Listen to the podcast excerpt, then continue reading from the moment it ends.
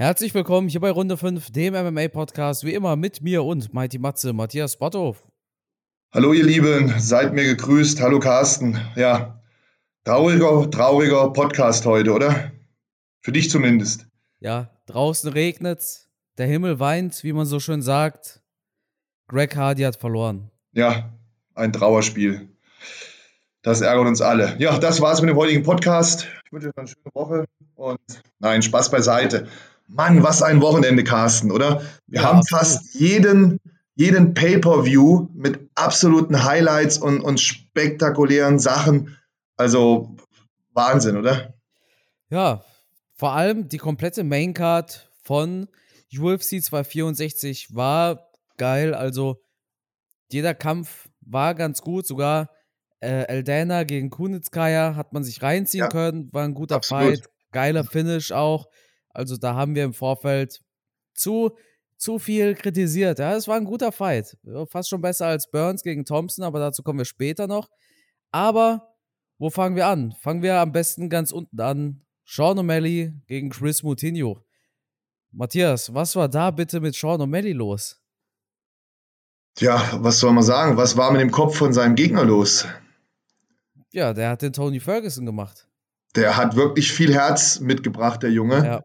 Ja. Und ja, es hat so ein bisschen was von einem Rocky-Film gehabt. Der war die ganze Zeit im Vorwärtsgang, hat viele, viele Kopftreffer eingesteckt und wurde dann zum Ende des Kampfes ja aus dem Kampf rausgenommen von Herb Dean. Herb Dean ist an der Stelle natürlich dann mal wieder kritisiert worden. Wobei, wenn man sich mal ganz klar Gedanken drüber macht, dann war die Entscheidung, die er getroffen hat, auch wenn es 30 Sekunden noch zu kämpfen waren, ja, letztendlich in richtig, weil, weil jeder weitere Schlag hätte meiner Meinung nach halt auch zu wirklich schweren Schäden führen können, oder?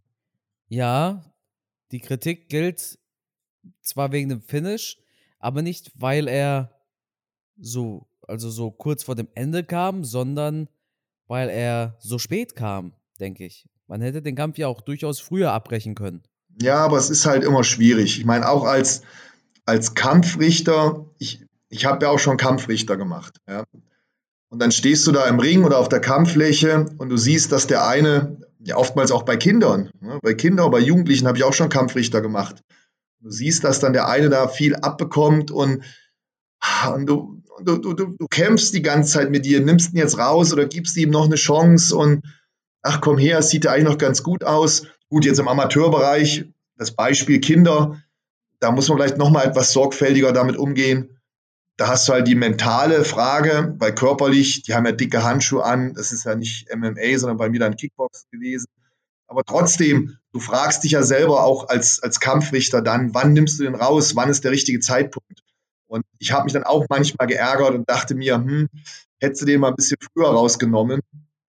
Und oftmals habe ich ihn dann rausgenommen, dann haben sich sogar die Eltern beschwert, ja, warum hast du abgebrochen? Ne? Mein Sohn äh, stand doch noch, ja, aber der kriegt vielleicht einen mentalen Schaden, wenn er hier so verprügelt wird. Also man ist ja. da auch als Kampfrichter im Zwiespalt. Ich will damit nur sagen, es ist nicht einfach.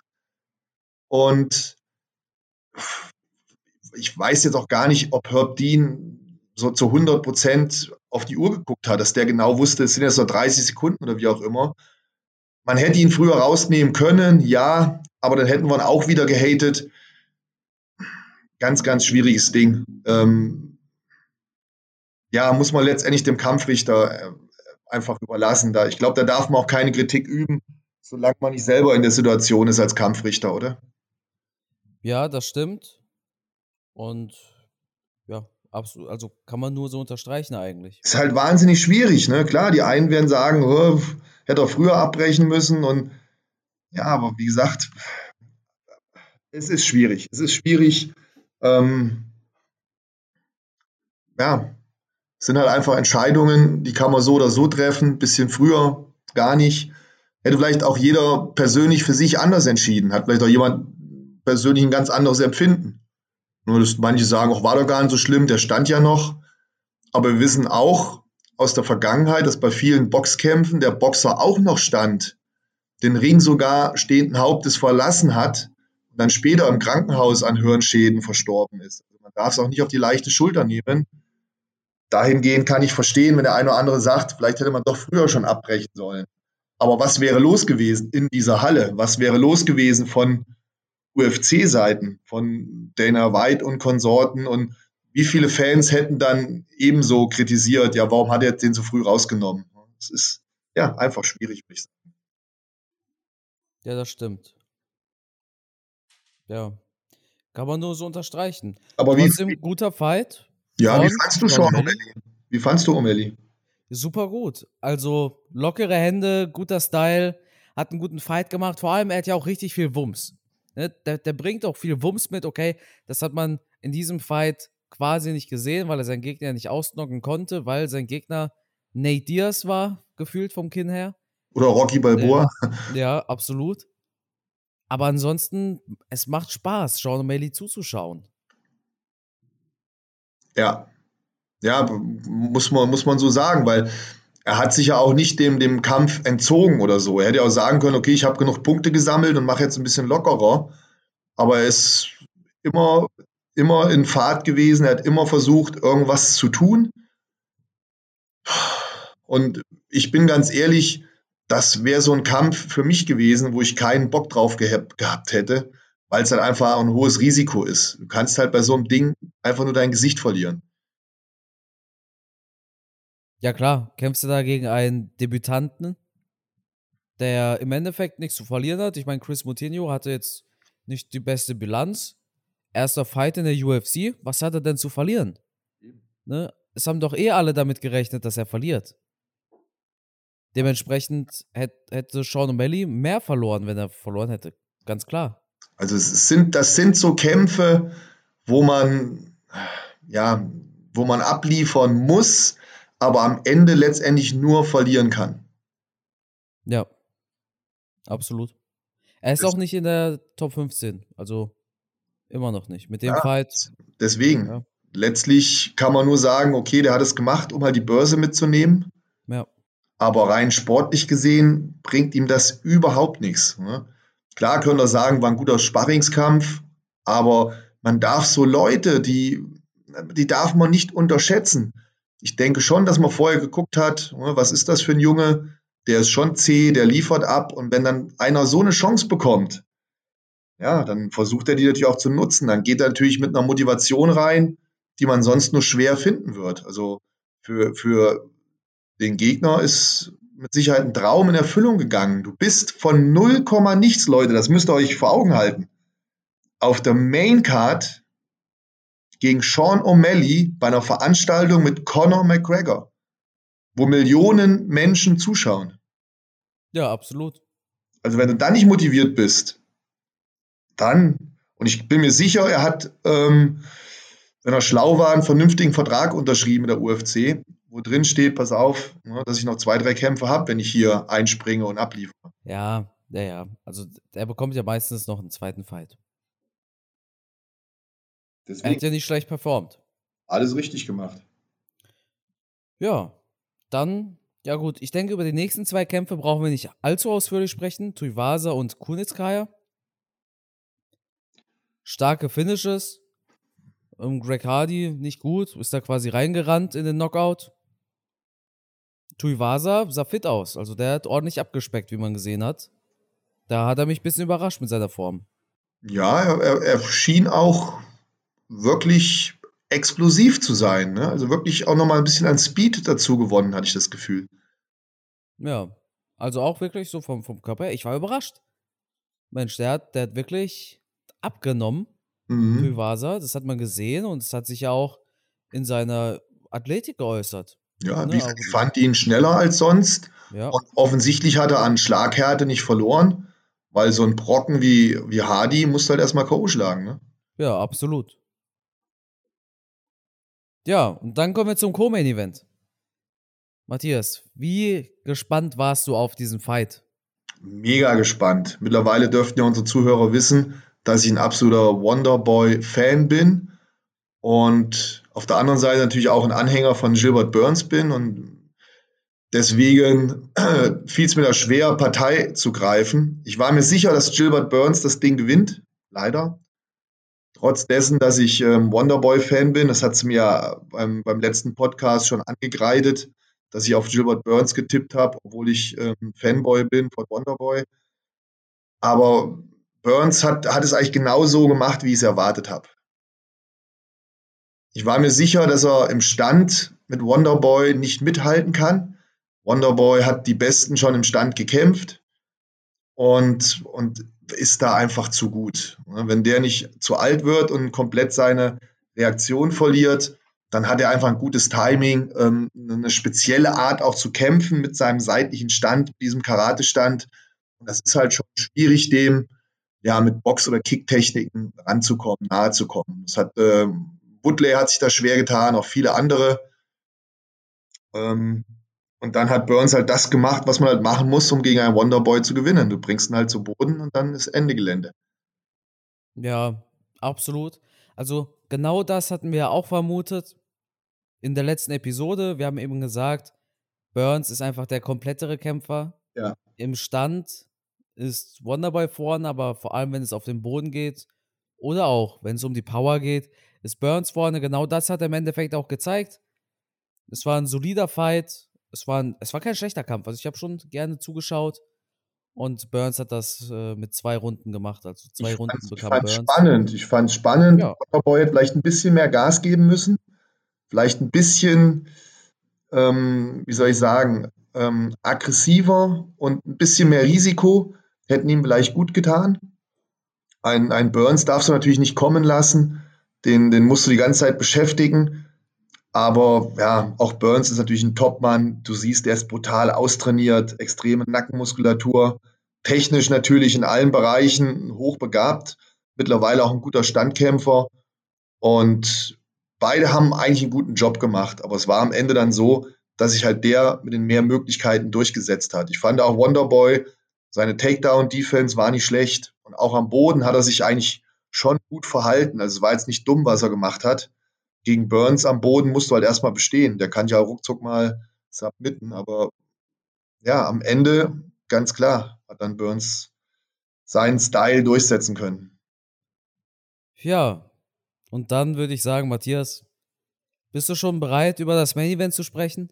Boah, Mann, Mann, Mann, Mann, Mann. Ja, ich bin sowas von bereit. Ich brenne seit Sonntagmorgen darauf, mit dir, dass ich, dass, mit dir zu quatschen darüber. Also ich, ich hätte am liebsten gleich Sonntagmorgen-Podcast gemacht. Es war so spektakulär, es war so aufregend, es war so ja. Wahnsinn. Wahnsinn einfach, oder? Wer hätte mit sowas gerechnet? Boah, keiner. Also, ich bin ehrlich. Also, wenn wir jetzt über den Kampf sprechen, dann ich hatte, es gab diese eine Szene, da hatte ich das Gefühl, dass Conor McGregor sehr hart von Paul getroffen worden ist. Ja, ich weiß, was du meinst, wo er in den Clinch gegangen ist, ne? Genau. Und da habe ich mich daran erinnert, wie wir noch darüber gesprochen haben und uns die Frage gestellt haben, wie gut ist McGregors Kinn noch? Ja. Zumal das die erste Runde war, das war der erste wirklich harte Treffer von Poirier. Und McGregor sah schon aus, als ob er auf wackeligen Beinen war. Nach diesem Treffer. Ja. Dann ging es zu Boden. McGregor war am Boden, teilweise schon am, am Schnaufen. Hat zumindest den Eindruck gemacht. Ja, dann sind die Beine aufgestanden und McGregor hat sich das Schienbein gebrochen. Ah, man sieht jetzt in der Wiederholung, kurz bevor McGregors Schienbein komplett gebrochen ist, hat er noch mit diesem Bein auf Paul Ray gekickt, hat quasi seinen Ellbogen getroffen und an diesem Ellenbogen soll er sich scheinbar das Schienbein schon mal angeknackst haben, quasi. Ne, also da gibt es in der Slow Motion die Szene, wie McGregor genau an der Stelle, wo er sich das Schienbein bricht, vorher auf Porris Ellbogen mit voller Wucht draufgeknallt ist. Ärgerlich. Poirier hat den Sieg bekommen. In meinen Augen auch ja, vollkommen okay. Also, ich denke jetzt nicht, dass es ein No-Contest sein sollte bei Uriah Hall gegen Chris Whiteman, als Chris Whiteman sich das Bein verletzt hat, hat auch keiner geschrien, es sollte ein äh, No-Contest sein. Wahrscheinlich, weil es halt auch Chris Whiteman war. Dr. Stoppage ist vollkommen in Ordnung. Es, es, sind, es ist ja immer so. Das ist ja auch bei Nate Diaz gegen Masvidal. ne, da, da hieß es, ja gut, da haben bestimmt auch einige geschrien, es sollte ein No-Contest sein. Aber das ist nun mal so. McGregor verletzt sich, ja, dann hat er halt verloren. Dann. Ich verstehe, okay, was ich tatsächlich nicht verstehe, ist, warum es bei iPokes zum Beispiel zu einem No-Contest kommt. Ja. Anstatt zu ähm, einer Disqualifikation zum Beispiel. hm, Lass es da mal einhaken, bevor wir weiter den Kampf nochmal analysieren. Ja. Also, ich sage jetzt einfach mal rein von meinem Gefühl her, ohne jetzt Hintergrundwissen, Regelwerk oder sonst irgendwas. Rein von meinem Gefühl her wäre es für mich ein No-Contest, weil ich keine gegnerische Einwirkung gesehen habe irgendwo. Und bei einem Eye-Poke hat man auch eine gegnerische Einwirkung und man gibt trotzdem einen No-Contest. Aber hier sehe ich halt kein Verschulden oder irgendeine Aktion von jemandem. Wenn jemand Cuts im Gesicht hat, also Platzwunden, offene Wunden, da könnte man zumindest noch sagen, diesen Schaden hat der Gegner zugefügt. Durch zahlreiche Schläge, durch harte Treffer. Deswegen ist der im Gesicht aufgeplatzt und deswegen wird abgebrochen und deswegen ist der, der ausgeteilt hat, der Sieger. Aber bei solchen Sachen, wo der Kampf in den ersten Minuten zum Ende kommt, weil der eine sich das Bein bricht oder ins Auge gestochen wird, da hätte ich dann von meinem persönlichen Empfinden her eher zu einem No-Contest gewertet. Und es hat jetzt gar nichts mit Connor zu tun. Ähm, wäre auch mein Gedanke bei Whiteman gewesen. Weil da ist ja noch nichts passiert. Ja, ja in das dem stimmt. Sinne. Und bei einem Eye-Poke machen wir auch einen No-Contest. Also du hast es eigentlich schon ganz schön gesagt. Natürlich, ähm, beim Eye-Poke könnte man jetzt noch sagen, das ist eine verbotene Technik gewesen. Bei Connor gegen Dustin, da hat ja keine verbotene Technik stattgefunden. Ja. Also da hat man vielleicht auch nochmal einen feinen Unterschied. Also es ist schon sehr, sehr schwierig, aber einfach so vom, von meinem persönlichen Empfinden her, ohne dass ich da jetzt in Anspruch nehmen möchte, dass ich recht habe, ist einfach nur mein Gefühl, hätte ich No Contest gewertet. Sowohl bei Connor als auch bei, bei Whiteman, weil da einfach noch nichts passiert war und halt auch keine gezielte Aktion zu diesem Bruch geführt hat. Bei einem Hebel zum Beispiel, bei einem Armhebel oder so oder bei einem Fußhebel, wo was zu Bruch kommt, da ist eindeutig der Sieger. Ne, Der Hebel hat halt dazu geführt, dass der Fuß, das Bein, der Arm gebrochen wurde. Aber in so einer Aktion, wo eigentlich beide Kämpfer mehr oder weniger nichts dafür können, ist es halt schwierig. Klar, jetzt werden die Profi-Zuhörer wieder sagen, ja, aber wenn ich den Kick, wenn ich den richtig checke, dann kann ich gezielt damit sein Bein brechen. Naja, okay. Mag sein. Ja, schwierig. Das ist, äh, Wie, wie, wie, was sagt dir dein Gefühl? Mal ab jetzt vom Regelwerk, einfach vom Gefühl her. naja, das Problem ist, mein erstes Gefühl war, es gab einen Knockdown. Das war mein erstes Gefühl. Ich habe erst in der Wiederholung gesehen, dass McGregor sich da das äh, Schienbein gebrochen hat. Und das erklärt übrigens auch, warum es eine 10-8-Runde war. Ich denke, die, die Judges haben Poirier eine 10-8-Runde gegeben, weil sie auch mit einem Knockdown gerechnet haben. Ansonsten hat sich Poirier keine 10-8-Runde verdient. Ähm, ich, naja, die Sache ist die. Ich habe mich bei Chris Whiteman damals nicht beschwert, dass es äh, ein No-Contest sein sollte. Da mache ich das jetzt bei McGregor auch nicht. Aber so eine wirkliche Erklärung, warum das kein No-Contest ist, gibt es auch nicht. Es gibt keine Erklärung. Weil bei mir, ich, bei meinem Gefühl sagt mir einfach, beide können nichts dafür. Dustin wollte ihm nicht das Bein brechen und der Connor wollte natürlich auch nicht das Bein brechen. Also ist es ein, ein Unfall. Ja, Und bei einem Unfall hätte ich dann gesagt, hm, ja, no contest. Das so wäre so mein Gefühl gewesen. Aber wie gesagt, ich, ich will mich da nicht streiten, so ist es auch in Ordnung. Am Ende des Tages äh, pff, ne, dreht ja. wahrscheinlich kein Hahn danach. Hier steht aber auch, ich bin gerade auf der äh, auf dem Dokument der Unified Rules of MMA. Ja. Hier steht, es ist ein No-Contest, wenn der Kampf vorzeitig durch eine Verletzung beendet wird und noch nicht genug Zeit verstrichen ist in diesem Kampf, damit man den Kampf durch die Scorecards werten kann. Das ist ja bei McGregor der Fall. Es ist ja erst eine Runde vergangen. Mhm. Dementsprechend verstehe ich nicht ganz, warum das. Man hätte, gut, es sei denn, die sagen jetzt, wir werten diese eine Runde. Und diese eine Runde hat gewonnen bis zu diesem Zeitpunkt Dustin. Vielleicht ja, aber es, das kannst du ja aber nicht bei einem Fünf-Runden-Fight bringen. Nein, will ich ja auch nicht. Ist ja auch nicht meine Meinung. Ist ja nicht meine Meinung. Ich sage nur, was die vielleicht gemacht haben. Vielleicht haben die gesagt zu den Kampfrichtern, okay, wertet die erste Runde. Wer war der Bessere in der ersten Runde? Und danach hat man die Entscheidung gefällt. Ja, aber dann werten die ja auch nach dem Knockdown, weil sie davon ausgegangen sind. Ich meine, ganz ehrlich, jetzt die, die erste Runde, jetzt, jetzt abseits davon, ne, hier geht es nicht darum, wer ist Fan von wem, aber die erste Runde war kein 10-8. Nö, hätte ich jetzt auch nicht so gesehen. Ne, 10-9 10 für Pori stimme ich zu, weil er auch sehr effektiv war auf dem Boden. Absolut, ja, klar. Er, er Runde geht an Dustin, ja. Ja, klar. Aber es ist ja keine 10-8, also, ne, schwierig. Also eigentlich, ja, jetzt, jetzt zweifle ich selber an dem Ergebnis. Ja, wie gesagt, aber ja, es, mein, es ist, wie es ist. Schlimmer ist halt die Verletzung. Ähm, klar, jeder versucht jetzt, sich ein Bild zu machen, warum ist das Bein gebrochen. Ich habe da halt auch meine eigene Meinung zu. Im Normalfall bricht das Bein nicht so schnell, wenn du irgendwo gegenkickst. Das ist ja. extrem selten. Sehr, sehr selten.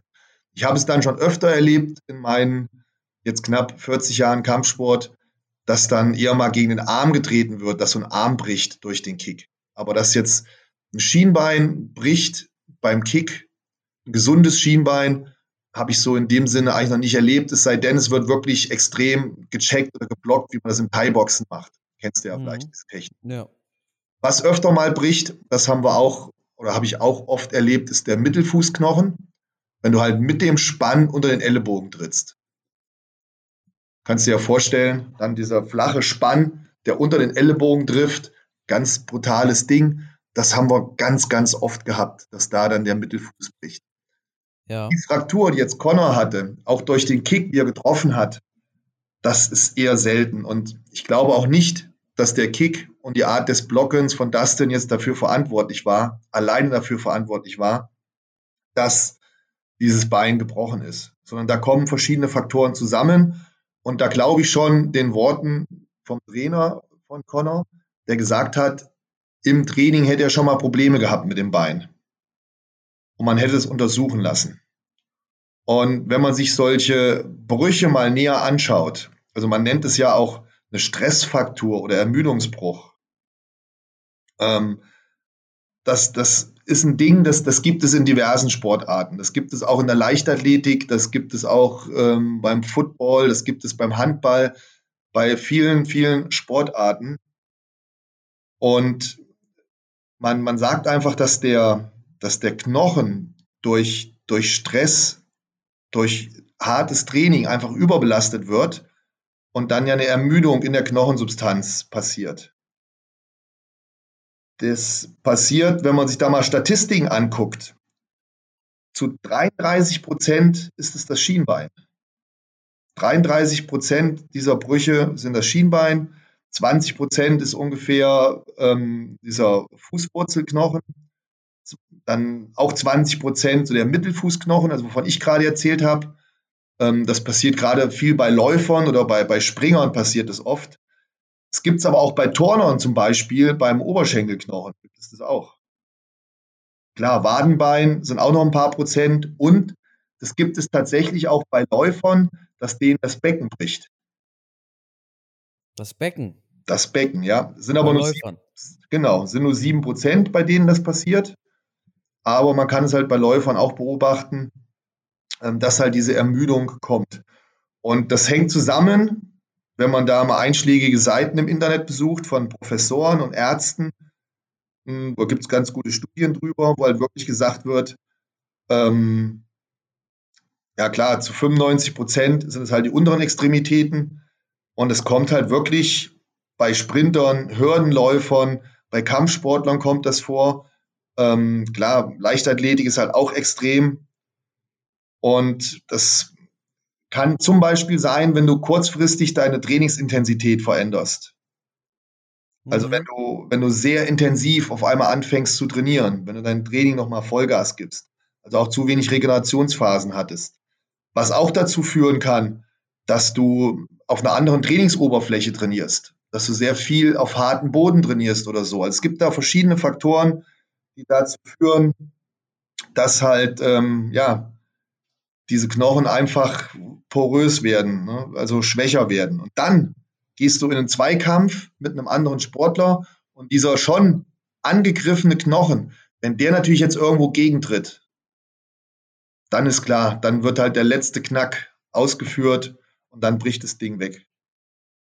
Und so stelle ich mir das Ganze in dem Fall halt auch vor, dass einfach durch das harte Training, was Connor da abgelegt hat, er schon diesen ermüdeten Knochen hatte und dann kommt da noch der Block, die Schlagtechnik, die Tritttechnik in dem Falle dazu und dann wird halt das letzte bisschen am Knochen noch kaputt gemacht. Dann war der angeknackst, er tritt dann auf den Boden, hohe Spannung auf den Knochen und dann bricht er weg. So erkläre ich mir das und ich denke mal, das ist auch für die meisten logisch, dass hier einfach verschiedene kleine Sachen zusammengekommen sind, die sozusagen dann das Fass zum Überlaufen gebracht haben. Und der letzte Tropfen praktisch war dann das, das brutale Auftreten, diese Kraftanstrengung und dann bumm, ist das Ding weggebrochen. Ja, absolut. Genau das hatte ja McGregor auch damals bei Chris Whiteman vermutet, ne? Genau sowas hat er auch auf Twitter geschrieben über Chris Whiteman. Ah, okay. Ja, als hier, ist ja nicht allzu lange her, dass der sich verletzt hat. Ja. Ja, schwierig, ne? Aber letztendlich ist es ja auch egal, ob es nun ein Check war oder ein Ermüdungsbruch oder die Kombination aus beidem. Das Bein ist kaputt. Das hat mit Sicherheit keiner von beiden gewollt. Die Frage ist halt, wie, wie war der Kampf bis dahin? Ne, dass das Ende unglücklich war, da sind wir uns einer Meinung. Ähm, wie hast du, wie, wie fandest du Connor? Wie fandest du seinen Kampf? Dafür haben wir zu wenig gesehen ich finde, in der, in der ersten ah. Komm, nicht ausreden oder bei die Fische. In meinen Augen wurde McGregor angenockt und hat dann Ground and Pound kassiert. Ja. Was, was, was mich ein bisschen gestört hat, ähm, er ist unheimlich stark in die Kritik gekommen, auch von, von anderen YouTubern und Podcastern, weil er diese Guillotine gemacht hat. Diesen, Wieso? diesen Würgegriff. Wieso? Ja, ich habe da gehört, wie kann der das machen und laberer Baber. Nur ich bin da komplett anderer Meinung. Ich denke mir, er hat genau das Richtige gemacht und keiner von uns weiß, wie, wie gut ist er wirklich. Und hätte er es nicht gemacht, dann hätte auch jeder gesagt oder hätten viele gesagt, ja, Moment mal, guck mal da, der, der McGregor, nix hat er drauf am Boden. Jeder andere hätte den Joke angesetzt und er macht nichts. Nö, ist, war ja natürlich die richtige Entscheidung, dass er da auf die Guillotine gegangen ist. Wenn sie sich ihm öffnet quasi sieht und nicht er jeder so. sieht. Sieht nicht jeder so. Warum? Weil McGregor äh, in, in, einem Interview gesagt hat, Submissions zählen nicht oder, oder weshalb? Ne, weil er, weil er, weil der Mark Bergmann zum Beispiel ja. ähm, hat zum Beispiel gesagt, ähm, dass Connor da viel zu viel Kraft verloren hat in dieser Guillotine und dass das deswegen ein Fehler von ihm war. Der McGregor war ja vorher schon angenockt. Deshalb, das war ja, das war ja vorher, ne? Das war ja die Szene, da sind sie zu Boden gegangen. Oder, oder, oder täusche ich mich da? Nee, nee, das war später. Und ich meine, Marc Bergmann ist natürlich jemand, der absolut Ahnung hat. Ne? Auch ähm, äh, Moderationskollege von dir bei The Zone. Also sehr geschätzte Kollegen, gerade der Andreas Graniotakis, Sebastian Hackel, Marc Bergmann, alles Top-Leute. Und ähm, ich will das jetzt gar nicht kritisieren. Ich will nur sagen, er ist anderer Meinung als zum Beispiel wir jetzt. Er mein, war halt der Meinung, das war ein Fehler von Connor, weil ne, jemanden wie Dustin kann man eh nicht submitten. Da hat er natürlich wiederum recht. Es ist wirklich verdammt schwer, weil Dustin ist Schwarzgurt, BJJ ist wirklich gut am Boden. Aber wie gesagt, auf der anderen Seite, wenn ich es nicht probiere, vielleicht wäre ja das gerade die Chance gewesen, dass Dustin nicht damit rechnet. Ja, absolut. Hm? Und er hat damit auch nicht gerechnet. Ja. Hat er danach tatsächlich gesagt. Woran ich mich tatsächlich erinnern musste, also ich, ich wusste nicht, ich habe das auf Englisch im Kommentar geschaut, aber woran ich denken musste, als McGregor diese Guillotine angesetzt hat, war, wie Poirier Habib in einer Submission hatte und Habib selber gesagt hat, er hat das zugelassen, damit er Poirier müde macht. Ja. Da musste ich tatsächlich dran denken. Aber ich hatte nicht das Gefühl, dass McGregor hier sich zu früh müde macht. Nee. Also ja, vor allem entweder, entweder bist du ein MMA-Kämpfer oder du bist es nicht. Und wenn sich die Gelegenheit anbietet, und ich bin mir ja sicher, auch ein Connor wird das trainiert haben. Ich meine, der, der ist ja nicht komplett blöd. Der hat doch auch seine BJJ-Skills, hat der doch drauf. Und natürlich macht man ihm immer zum Vorwurf, er ist schlecht am Boden, er ist dies und er ist jenes, aber man neigt halt immer sehr schnell dazu, irgendwas schlecht zu machen, wenn einer immer durch K.O. gewinnt. Ja. Alistair Overeem zum Beispiel, den kannten die meisten aus dem K1. Aber der Typ hat richtig was drauf am Boden. Der war vorher bei der Pride und ist dann erst zum K1. Also auch so ein Bodenspezialist. Man hat es nur so selten bei ihm gesehen, leider. Schade.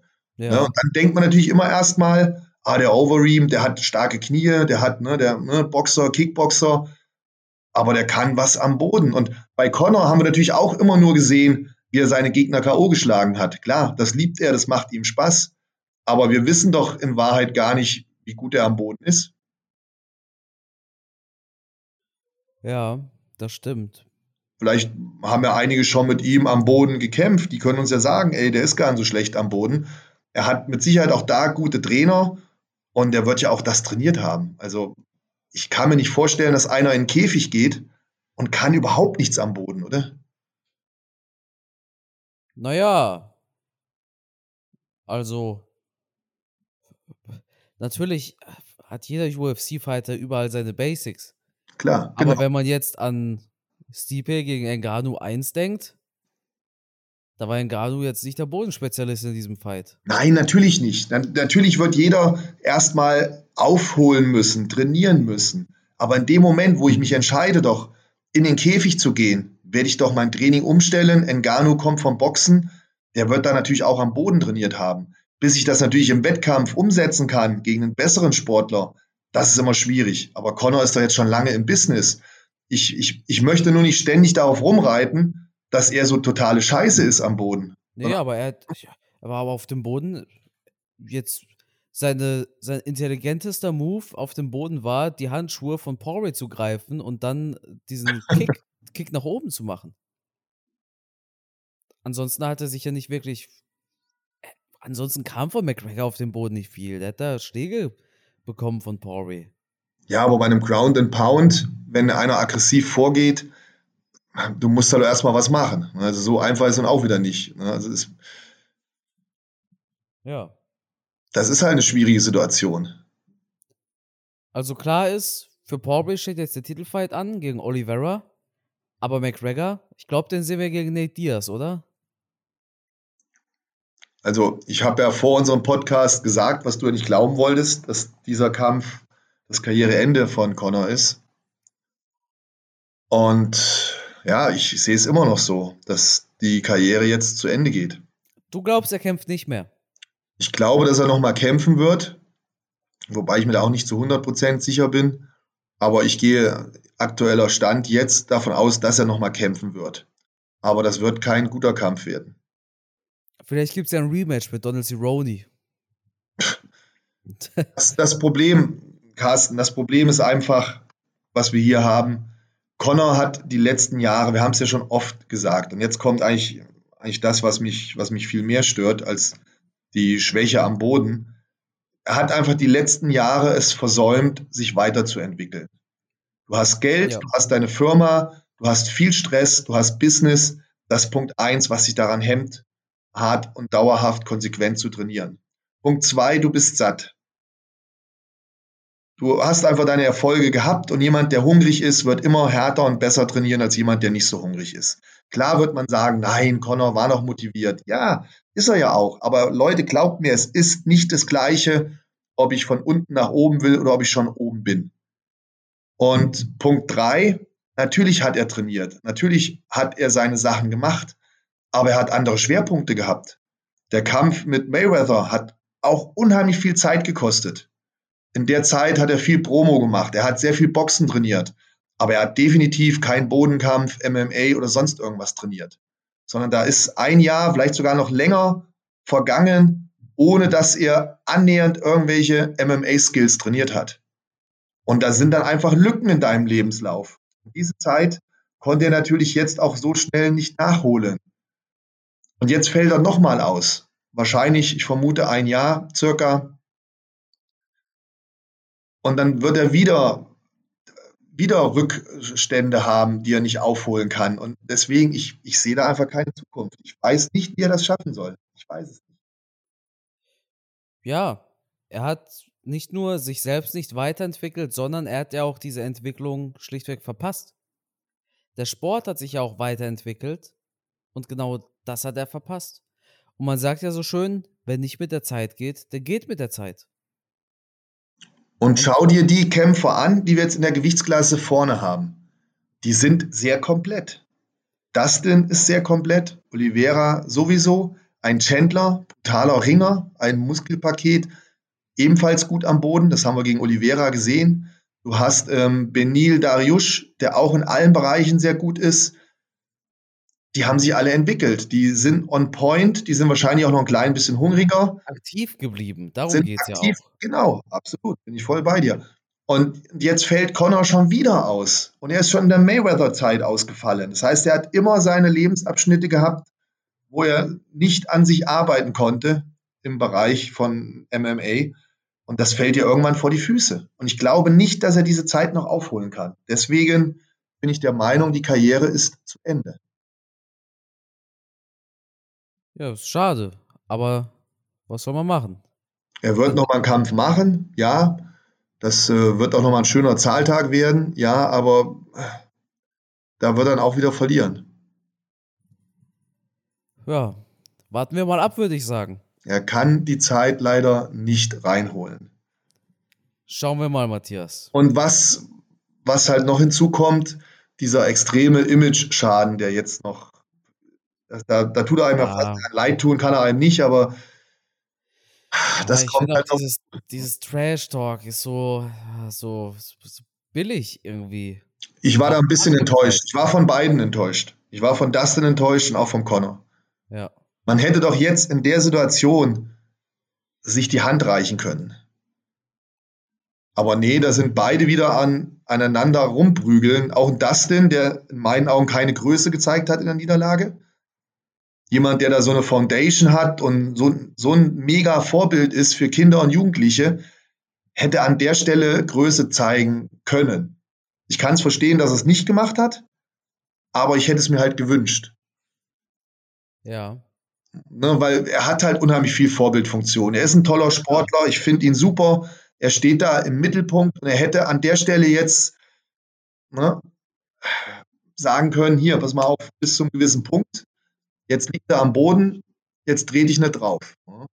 Er hätte sich selber loben können als den besseren Kämpfer und hin und her, aber dann hat er halt wieder draufgetreten. Im Umkehrschluss Connor, der am Boden liegt, jetzt hätte er auch mal gut sein lassen können, fängt er wieder mit der Frau an vom Dustin. Ja, ja, bisschen billig das Ganze und so wie du sagtest, Paul ist auch ein bisschen auf McGregors Niveau gegangen. Ja, da, da verschwende ich auch gar nicht so viele, so viele Nervenzellen dafür. Also, das fand ich schon ein bisschen, ein bisschen billig, war natürlich witzig und cool. Aber es hätte nicht sein müssen. Es war nach dem Fight. McGregor sitzt da mit Joe Rogan und legt los, wie er, wie er Poirier besiegen wird beim nächsten Mal. Ich, ich weiß ja auch nicht. Ja, und Dustin einen Connor nach, der da am Boden liegt mit einem gebrochenen Bein. Ja, ja. Ah, es hat mir von, von beiden hat mir das nicht gefallen. Ja, zumal es, es ja eine Verletzung ist, wie du schon sagtest, bei dieser No-Contest-Debatte. Dustin hat sich sehr hart abgefeiert wegen etwas, das er nicht herbeigerufen hat. Finde ich halt schade. Ne? Finde ja. ich halt schade. Klar, er war bis zu dem Zeitpunkt der bessere Kämpfer. Werden jetzt viele sagen, äh, Connor war eh platt, keine Chance. Da möchte ich aber auch immer wieder Vorsicht walten lassen, weil wir haben hunderte von Beispielen, wo so ein Kampf auch gekippt ist. Ne? Siehe Oliveira gegen Chandler. Nach der ersten Runde hätte doch keiner von uns noch auf Oliveira getippt, oder? Ja, absolut. Und dann kommt er raus und knockt Chandler aus. Das, das, Und liebe Leute, so hätte das bei Dustin auch kommen können. Natürlich ist die Chance gering. Ja, gebe ich euch allen recht.